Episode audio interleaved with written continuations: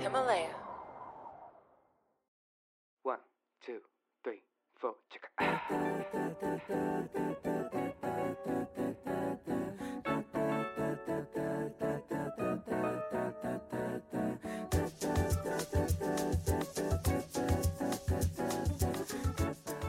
Hello，大家好，欢迎收听这一期的播客，我是 Gareth。今天呢，我邀请到了我的朋友片片，和我来一起聊一聊呃练习生类的选秀节目，以及粉丝经济、爱豆的养成等等相关的话题。Hello，欢迎片片。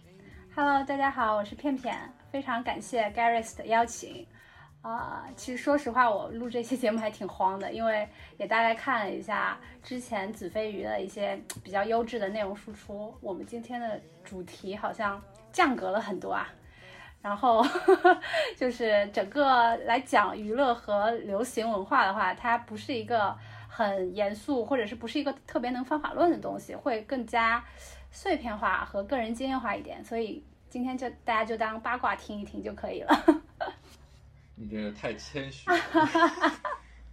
就是其其实，在准备今天这个节目之前啊，就是这个我、嗯我对于这个练习生类节目的印象就停留在什么超女快男那个时代了。然后后来我隐约记得广电有一个什么限娱令，就是因为当时这个节目他搞那些现场直播，当时那个评委为了博出位，对吧？就在现场说一些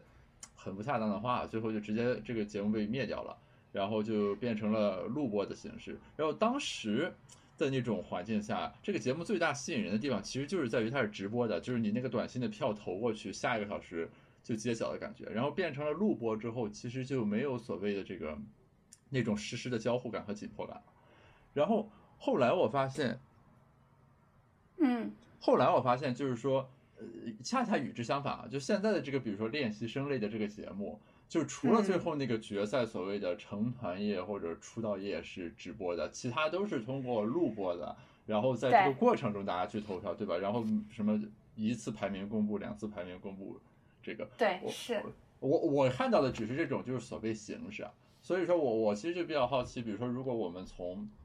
就比较底层的，如果把嗯。选秀练习生这种节目当成一个类似于商品或者某种标的吧，就它这个底层的这个逻辑里面，从过去到现在这里面这个变和不变的这个部分大概在什么地方？我我要不就接着你刚刚说的那个，你你能看到的那个变化哈，嗯你能看到变化一就是从直播变成录播了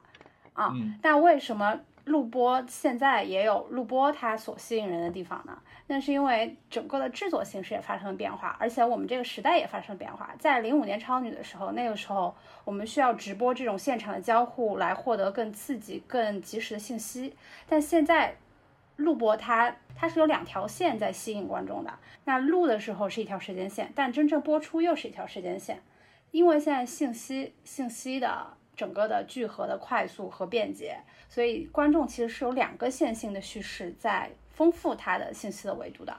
这个也是可能是互联网选秀的一个比较大的一个特点吧。其实你要这么说，我大概可以理解，就是也可以说就是那个微博的热搜或者超话之类的这个东西，以及什么豆瓣的那个俄组之类的这种东西，相当于变相的成为了现在这种练习生类节目的基础设施，是吧？是这样的，嗯，其实他们或许或许他们在做直播的工作，对对，就节目没播出的时候的这个互动，主要就靠什么大家轮番上热搜，各种什么路透什么，就这种乱七八糟的东西来支撑起来，对吧？对，就是它这样。单纯播出的那一两个小时之外的那个时间，其实是要靠这些所谓的基础设施给顶起来的。嗯，对，这个都是媒介的渠道嘛，然后这个也是信息时代一些桥梁嘛，所以其实现在的选秀，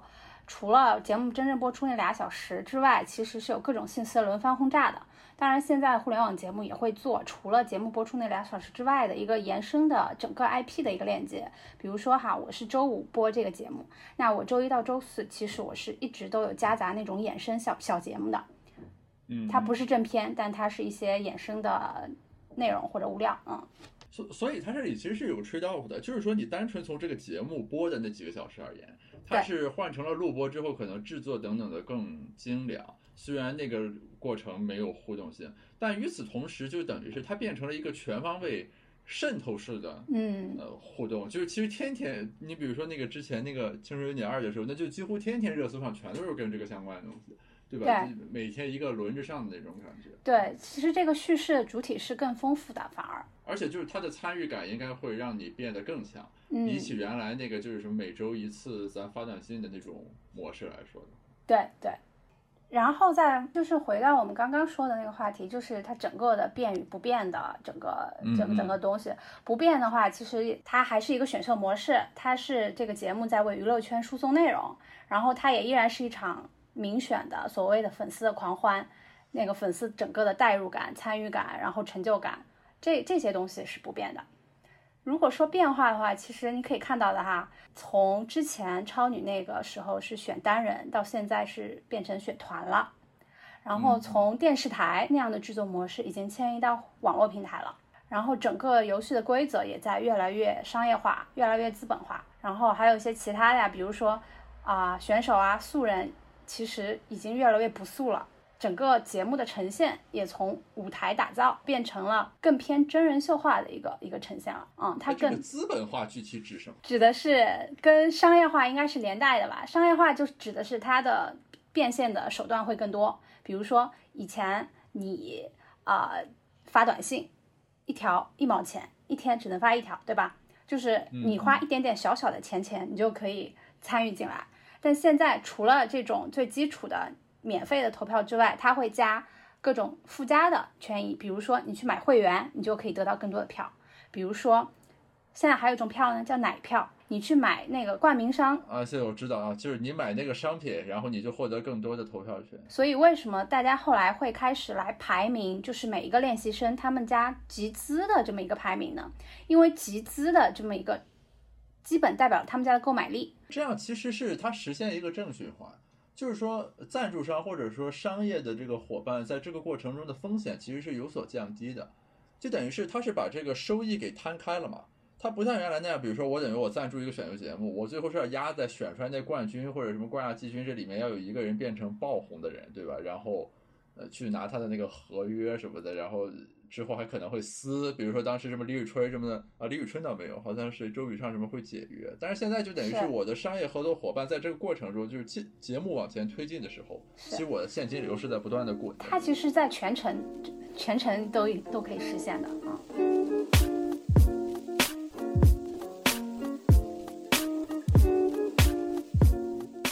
刚才你提到一点，说现在是选团，原来是选个人。对，这个的实质差别是什么呢？就是我选九个人和我选一个团由九个人构成。这个的话，其实就是背后它是一个流行文化土壤的迁移的过程，我觉得也是我们的选秀韩流化的一个过程。就是之前零五年的时候是湖南广电系，也就是可能不知道你有没有耳闻，就是龙丹妮她做她在做超女，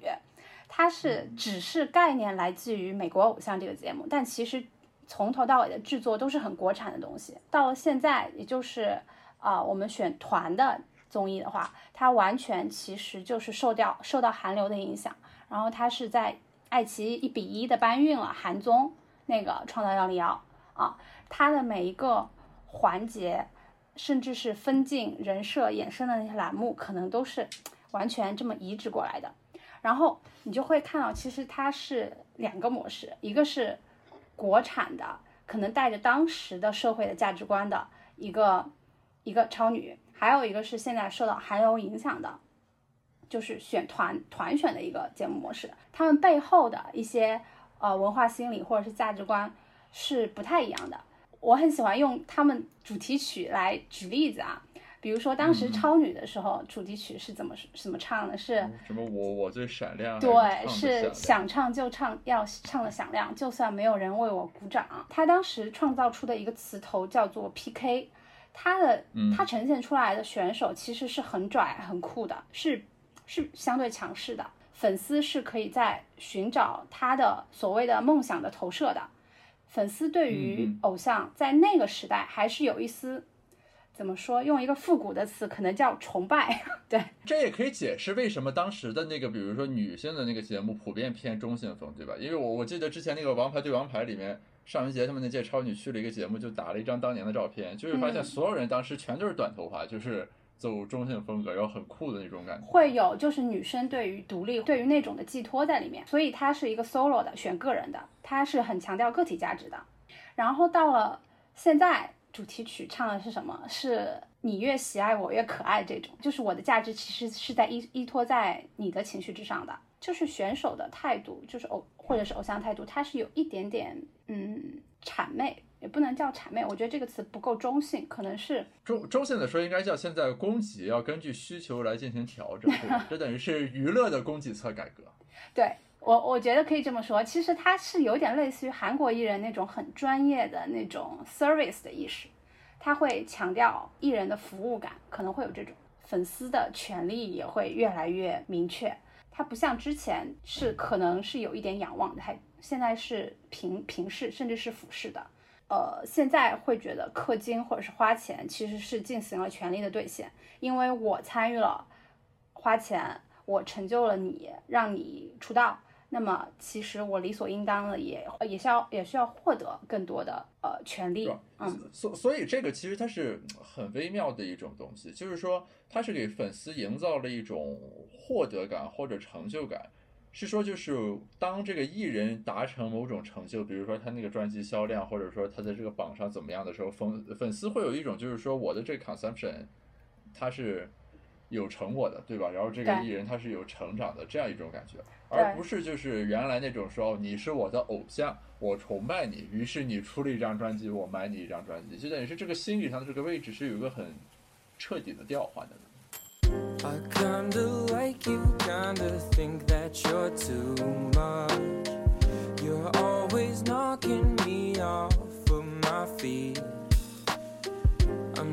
not against something like falling in love, but I'm not so sure if that's what I need. 呃，刚才这有两个点，其实很有意思。第一个点其实是纠正了我的一个之前稍微有点错误的认知。就我我在之前想这个问题的时候，我始终想的是这样一个视角，就是说始终都是于是艺人或者说这个制作方要从粉丝身上赚钱，于是现在的这种模式变成了一个这个可以把人的口袋掏的。更空的模式，你原来可能只花一些短信的钱，也这个短信的钱并没有实质性的进到这个相关方的口袋里。对。但是现在其实是粉丝很实质性的花了很多钱，以及这个钱可以以更直接的方式来分。但是按照你刚才说法，其实它不是一个这种简单的逻辑，是说就是这个商品本身它被重新定性了，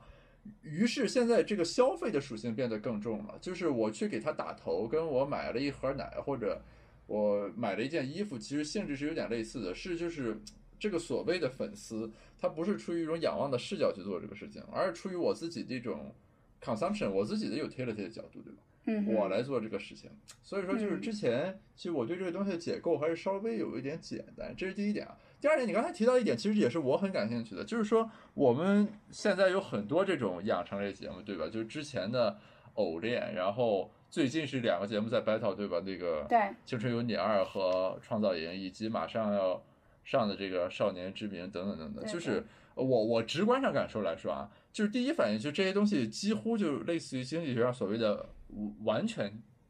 替代品 啊，就是对吧？或者说它这个相似程度是非常高的。但是我我从微博上的热搜能直观感知到，你比如说当这个。青春有你二和这个创造营的时间有 overlap 的时候，很明显这个青你二是居于上风，嗯，吊打创造营那边。创造营他就只能靠，比如说他那几个导师，对吧？就归国三子合体什么的来往热搜上冲，而且有的时候还不一定能撞得过这个，就是虞书欣、刘雨欣什么的那个 相关的这个新闻。所所以，我我其实很好奇啊，就是呃，这种在我看来近似于完全替代品的东西，为什么会在比如说这个？反响上或者这个吸引粉丝这个动员能力上会有这么大的差异啊？对，首先我觉得，嗯，对于完全替代品这个东西，在娱乐娱乐内容领域啊，我觉得它可能不太能说得通，因为内容这个东西嘛，你也知道，就像比如说你说偶像剧对吧？你可以用偶像剧三个字来带一个品类。但是他偶像剧里面各种哪怕是烂俗的情节，他演成十个剧也会有十也会有十个剧的受众，对吧？而且现在的用户他的口味会越来越多元，我们做内容的可能也想把它做的更细分一点。所以说，在一个模式下，我们就说选秀下面的话，其实不同的节目它也有它不同的理念、不同的价值，甚至是不同的人群。就是说从比较。专业化的角度去看啊，一个节目火或者不火等等，它的这个它有什么驱动因素，或者说这种，嗯，怎么说，就是我们去评估的这种维度嘛？就我感觉啊，首底底层因素可能在于选手实力，就这个可能是底层因素之一。就如果咱们这个供给侧，就所谓这个练习生的数量或者人数，高质量的练习生如果产生的没有那么快的话，那你肯定是说，就是你第一波圈到这个池子里来的。对吧？那可能是质量比较高的，因为最近我看，比如说《少年之名》要上之前，网络上很多讨论就说它是炒回锅肉嘛，就是之前上过各个节目的，然后你现在又重新来了一遍，你肯定这个就等于是说，怎么逆向选择嘛？就是你越选越差，你之前那个出不了道的，你再来肯定是越来越不 行。嗯你说这是一个方面对啊，这个这个是一个很重要的因素啦，就是。啊，虽然说我一直觉得其实内容内容评估这个东西很难方法论化，但是我们的确在努力的，可以把它尽量的结构化的分析。那我们在评估一个节目的时候，除了呃选手的实力，然后人嘛，就还有导师的阵容，然后还有制作团队，然后还有节目的模式，还要再考虑平台，就是它在哪儿播，还要考虑排播，就是什么时候播，包括用户心理的变迁。我们刚刚说的秀粉从十年前到现在，整个的心理的诉求也不一样了，就这些我们都会考虑到，考虑到这些里面来吧。其实就是你看啊，比如说《青春有你一》和《我方练习生》，这个在在我们学科看来，这就属于就是这个控制变量都很稳健。比如说平台是一个，对吧？然后导师基本上没换。呃，我记得《青你一》里面有蔡依林，你按道理来说，这个导师阵容可能还。略有上升，对吧？你从这个江湖上的咖位来说，就少了王嘉尔，有了蔡依林，等等。但是这个青你一的这个效果好像就十分之不尽如人意啊！我在录这节目之前，我还做了做功课，我就把他们的名字一个一个在微博上搜了搜，看了看微博粉丝数，我也不知道有什么其他指标啊，这个可能是指标之一，还有什么超话热度，我就看了看，切底一出道的。那九个人，对吧？好像就是他和偶练，比如说有很大的这个断层式的差距。呃，这个有什么具体具象的原因吗？就是我就是这两个的对比当中，我们其实可以把平台导师之类的因素相对稳健的控制住。是有一些审美疲劳吗？比如说，或者说，我觉得是会有呃，大家经常聊的嘛。比如说呃，第一年它肯定是红利期嘛，它是一个市场最最肥沃的时候。然后再加上你刚刚也说了，就是选手的关系，可能第一年你想想，每年要选出一百多个人，本来练习生市场它就不够成熟，它的供给就没有那么多，它可能第一年已经好不容易就已经把那些人给捞过来了，嗯啊，然后的话，同样是青一和青二，可能青二他也会面临同样的问题，对吧？但是，但但是为什么青一又比青二好像呃糊很多？就。对，因为青二应该更难嘛，他得又往后了一年。对对对，所以这个我觉得有一个有一个变量是什么呢？就是性别。其实到青二的时候吧，距离距离上一个女团节目，也就是一八年哦，对，距离一八年那个杨超越那一届嘛，已经呃，首先时间上也有了一些释放吧，也已经过了两年了，粉丝也有了一定的释放。而且我觉得比较关键的是，这两年是一个大众对于女性或者啊对女权啊女性主义等等这些词汇吧，对于它的关注其实已经到达了一个很很高的程度了。在这种时候的话，我觉得青二它作为今年的第一档的女性励志成长真人秀吧，它是这么叫的啊。你看这个 title 也是比较能切中 大众心理的，对，它是很容易提供这么一个。嗯，情绪的出口的。其实最近还有一件事可以佐证啊，就是，嗯，你会发现在青二之后出现了一个更能给大家提供情绪出口的节目，它叫《乘风破浪的姐姐》，就是，这个其实我刚才也想问，对，你要这么说，它其实是 make sense 的，就等于说是怎么说呢？就是社会在文化和人们观念基本面方面的一些讨论也好，或者说冲击也好。它等于是需要一个载体把这个东西给呈现出来，对吧？是是，就就刚才说的那个，你包括比如说青二最后出道的这个 C 位的刘雨欣，也是一个就是偏中性风，就是比较酷的那样一种感觉。其实这些里面可能都是有一些这个内在的这种逻辑性的，就是刚才说的那个点啊。可能这个节目真正传递什么样的价值观，或者是很多细节的东西都不会那么的重要了，更多的是大家。呃，有这么一个出口，然后你看，他看《乘风破浪的姐姐》会比看《青你二》其实会看得更爽，对吧？你看女性连成长都不用成长了，直接就是呈现出一个很强势，然后她们也不拘泥于年龄，可能是他们某一些人想象中的一个独立女性的那么一个投射吧。这个就看得很爽啊！虽然说我我个人觉得他对女女性的想象和表达是很单薄的，但是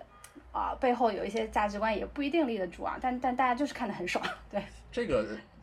你让大家爽，其实通常就需要担保。这里面就有是 trade off 吧，你你就跟那电影一样嘛，就是你商业片就大家看得爽嘛，你肯定你批评他说比较浅薄，但是你那文艺片很深刻，就是票房起不来嘛。这个好像是文娱板块天然的，你也包括广义的呃，比如说文化创作，甚至学术里面也也是这个样，就是你那个最艰深的那个 paper 可能就没有几个人看，对吧？但你写下那个乱七八糟的东西，大家都能看得懂，但是可能就会。浅一些，嗯而且你看那《乘风破浪的姐姐》，我最近看微博热搜啊，她上的全都是这种，比如说这个叮当怒斥杜华，嗯，然后什么黄晓明按字母顺序转发所有参赛选手的那个海报给大家打 call，对就是其实这里面它也呈现出来，就是说传递的信息都是这个样的，就是我这个选手的地位在扶摇直上，然后这些姐姐们她是一种很独立、自主、昂扬的一个状态，对，出现在这个地方。就是其实也是也是另一种意义上的大女主文嘛。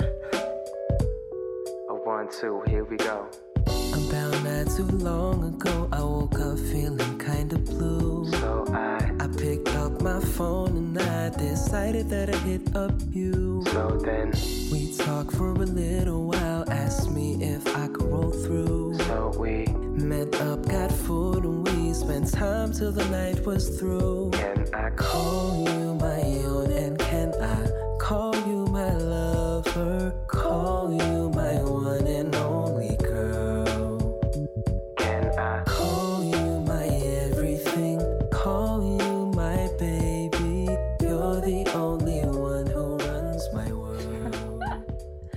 果这么说的话，我我就不太理解创造营为什么如此之不堪一战。因为在我观看的有限的几期里啊，坦率的说，我是觉得创造营里面选手似乎在个人的一些实力上，比如说嗯舞蹈、唱歌、什么器乐演奏上，有的还是比较强的，对吧？就是你要从这个角度来说，我们从女性的实力、自主性，而且她从一开始其实也很强调这一点，比如说你的这个实力是怎么样的，就是她没有营造一些很 drama 的那种剧情在最一开始，嗯后来才逐渐出现什么陈卓璇说的各种乱七八糟的点啊，这。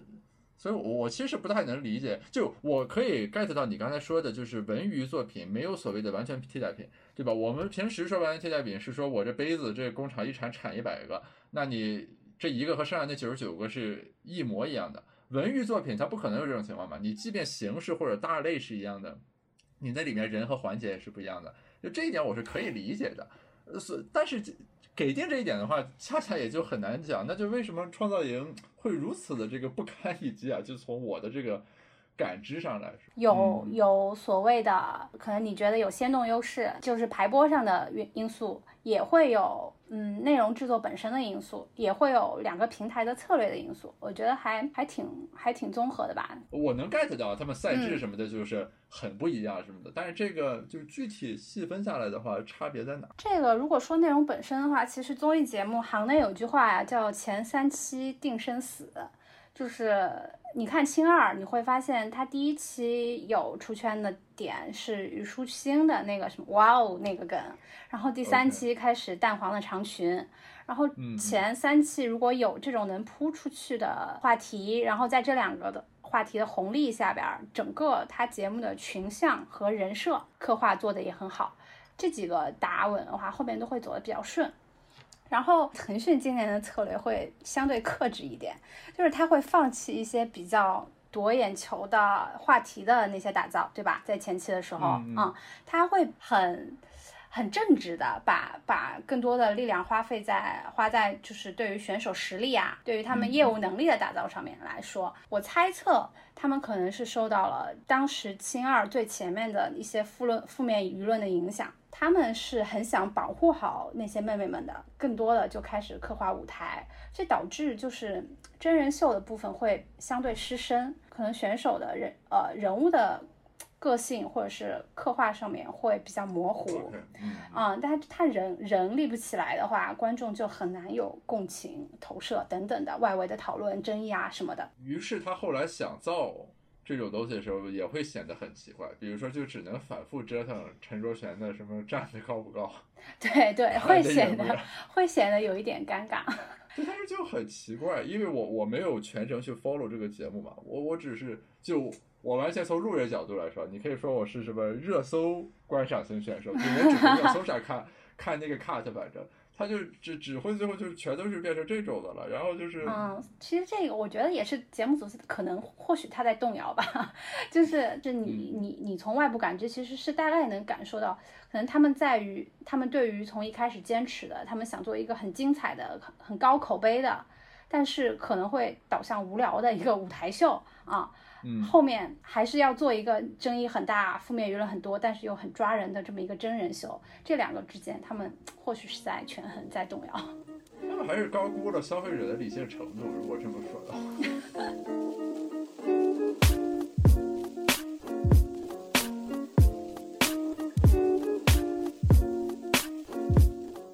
其实评价一个选秀节目，它的成功很大一部分是看有没有出人嘛，就是嗯嗯啊，你出新人的效果。导师的话，它是一部分加成，或者是说吸引某一批人先入局来看，但是最嗯终我们是要服务于选手的，标准就应该是最后出来那团怎么样，对吧？可以这么说，或者是说，怎么说呢？现在其实呃，在国内的偶像市场有一个挺尴尬的地方哈，就是你也你可能你也会听说过的一个很多的词，就是出道即巅峰。这个其实指向的是对于后续的整个市场的不健全以及整个运营的乏力。那么嗯，我这个市场不健全和乏力具体是指什么呢？比如说呃，偶像团体出来之后，他要干嘛？他是不是现在的情况？我们只能去各大卫视的跨年晚会上去跳个舞，还有购物晚会，他还能够 对，或者是呃出现在现在我疫情期间有一些机会，比如说电商直播是吧？就或者是这种地方，嗯那他真正输出的内容和他的作品到底是什么？是不是？其实嗯我们是啊、呃我们的市场其实是现在是缺缺少舞台给他们的。在韩国这个是很专业的，他们有很成熟的一套造星体系。首先流水化的造出造出那个明星，然后明星出来之后，他们会有打歌舞台，会有啊、呃各种的音乐的音乐链条的扶持，但是这个在国内是很不成熟的。嗯，对，就就等于其实某种意义上是我们的基础，就文娱这个意义上的基础设施对没有那么是这个完善意思嗯或者说当一个团出来之后，他后面要走的那个路，这路还没修好。当然了，我我觉得吧，现在的节目，呃，选秀节目它不会太考虑 之后的事儿，就像就像呃，你的高中母校可能希望你能够考上北大，但是他不会管你以后的人生，就是他这个这个很我很好奇啊，你嗯比如说从爱奇艺的角度来说，他算《青春有你二》的账的时候，嗯就是他的 break even 是，比如说他要在保证成团的这个时候，这仗就是能打平的，是吗？比如说这个过程中的代言，然后就哪怕这团出了道就糊了，呃，爱奇艺至少这买卖也是做得赚的。对他首先要考虑他这衡量他这个节目这个项目的 ROI 嘛，嗯，这个基础上的话，可能肯定希望后续的链条也能够走得更好，因为怎么说，他孵化出来的人其实是 IP 的内容生产源头。嗯如果他这个人可以火的话，后续能够带来的连带的商业化的收益，其实也是可以源源不断的嘛。嗯，OK，因为你想想，他从第一年开始，其实他肯定是想做一个长线的一个系列的。他如果嗯第一年推出来的人发展的很好，那么怎么着都是肯定有利于品牌的这个呃节目品牌的一个长青的嘛，它后续的一个发展的。也就是说为《青春有你三》嗯，对，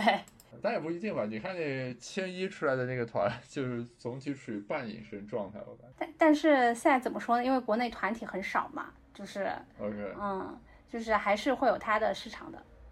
啊，我明白了，嗯就总体供给太有限，所以虽然那啥，但还是有一部分那个租可以收的呢。啊，所以，哎，这个还是挺有意思的，刷新了我很多关于这个东西的认知，就是它和我之前脑子里想的那些东西不太一样。因因为我我之前之所以不太能理解，是说呢，就是有一些行为呢，它从这个。就经济学或者这个理性人模型里面，你就很难去嗯解构。我举个例子啊，比如说这个明星出了一张数字专辑，有很多人就会什么我一买买一千张，或者是买买三千张，就是之类的这个行为。你比如说刚才我们说这个问题，它其实是一个典型的公有地悲剧问题，就在经济学意义上。就是我们分析啊，假如说你 pick 这个明星的话，其实你最好的选择是说我什么都不用干，我 free ride 其他人的这个行为就可以了。就就假如说某明星他有一亿粉丝，比如说，其中这个九千九百九十九万个人都在买，都在打头。我作为他的粉丝，其实于我而言，白嫖应该是占优策略吧，因为我我作为那个 marginal 的，其实我来做的这个贡献是很有限的。就就一般的公共品问题都是这个啊，就是比如说都去修路，然后我就偷懒不修，因为其他人修好了，反正这路我也能走，对吧？但但这个地方其实它很神奇，就是经济学家想了很多什么激励设计之类的方案去解决的问题，在这儿居然它就是天然的解决了，就好像明星呃明星的粉丝也没有这种心理，对吧？就大家投吧，我不管，而是大家都在说，嗯，我也应该去投，于是大家一起投，一起买啊。他怎么说呢？我觉得可能有两点吧，一个是，一个是他其实不是，可能你从经济学的角度，他是需要节省自己的成本的一个角度，他他在这里不是的，他跟明星是一体的，他是需要去嗯参与偶像的事业的构建的，他的行为是必须要去构成数据的，不然他的行为是没有意义的。那什么是数据？那就是专辑的销量、电影的票房，这种事情是能够去帮他的偶像形成商业价值的。那你如果直接给偶像打钱，他是实现不了这种效果的。你可能会觉得不符合经济学的逻辑，但是这个是你你要这么说，大家其实是呈现了一种很高阶的理性，对吧？就就是它不是一种单纯的说什么 我我心疼我这偶像，对吧？我要给他账户上打三万块钱，他不是这样一种逻辑。它是一种很克制的，而且很理，就是反倒是一种很理性的表达，就是我希望他好，就是要辅助他商业价值的养成，对吧？那怎么样培育他的商业价值？是我要帮他把这个数据给是，我觉得是在这个时代流量经济的时代这一套规则下面，粉丝集体形成的一套行为行为的逻辑。嗯，不是，这这粉丝在自己个人的事情上估计达不到这种的理性。你比如说，我们自己的什么健身、学习之类的，大家应该就没有这个水平的这种高阶理性，对吧？什么我我不能取这个短期利益，我要为了这个 long run 的这个东西，对吧？怎么怎么样，怎么怎么样？我我还经常会看到微博下面有各种那种讨论，什么我们为了他好啊，我们不要和人吵架，就什么诸如此类的这个东西，对吧？就那种献身精神还挺感人的，好像对。有有这有这些时间和规划，你你自己的生活可能早就已经脱贫致富了。对对，这个是很有意思的。就是按照我们刚才那个说法，就大家在这个上面所表现出来的理性程度，或者说那种管控的能力，是远远超于我们在自己的切身的事情上呈现出来的那种能力的。我觉得你在这个地方用“理性”这个词儿，可能会让很多人不同意的，因为因为其实更多的呈现出来的是他的非理性的一面，会有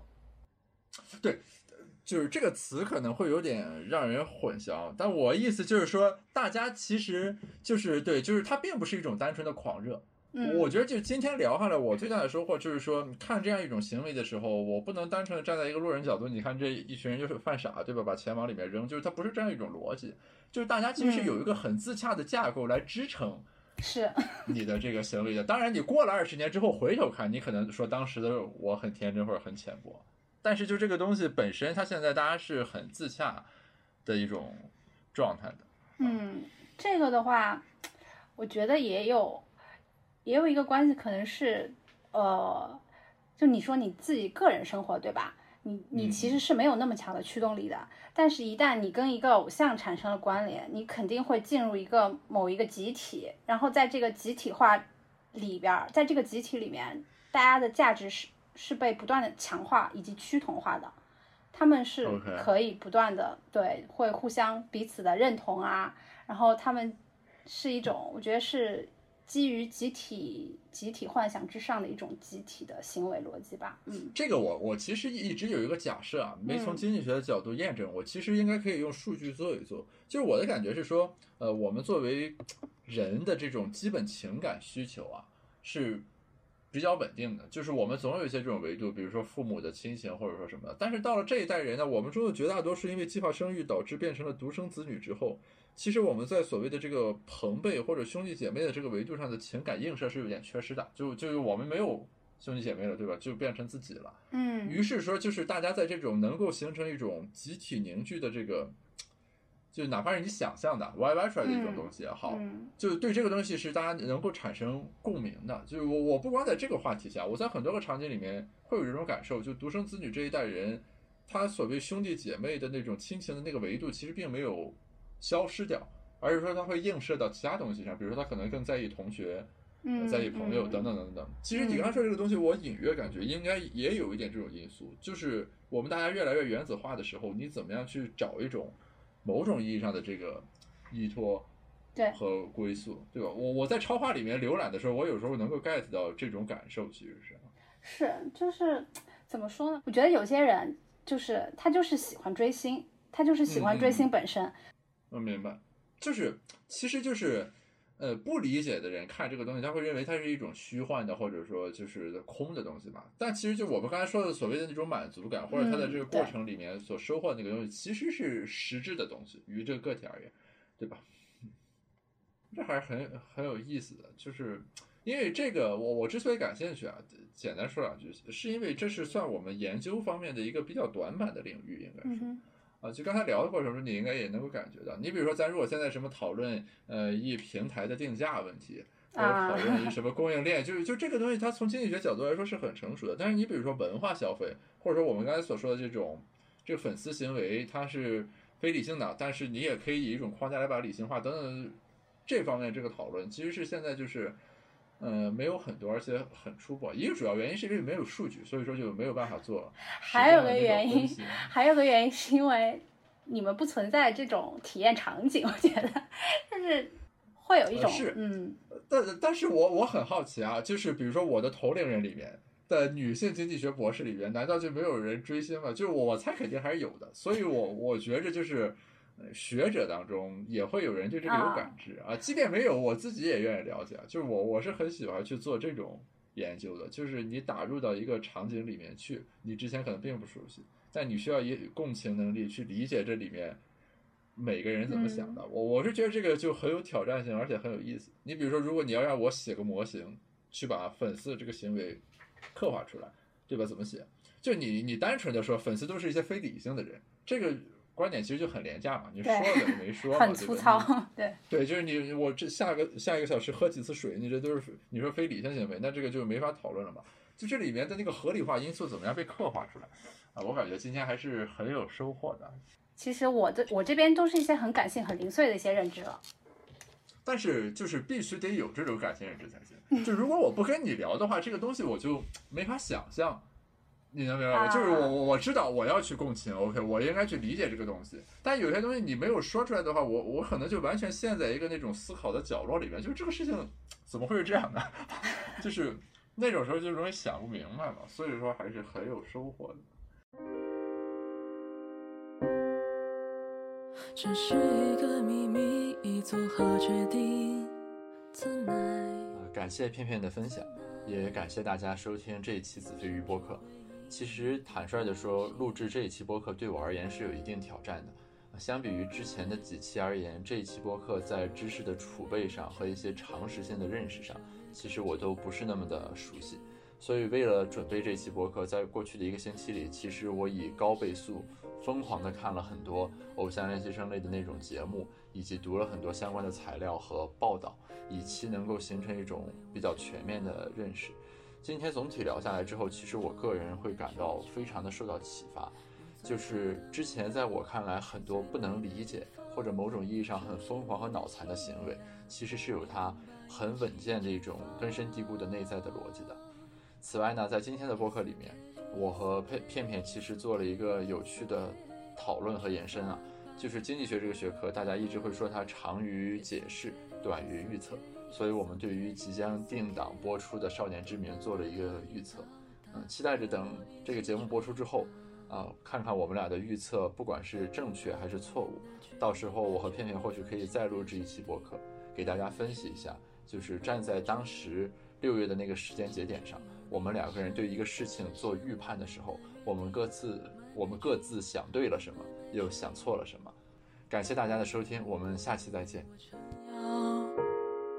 小小的我勇敢去闯，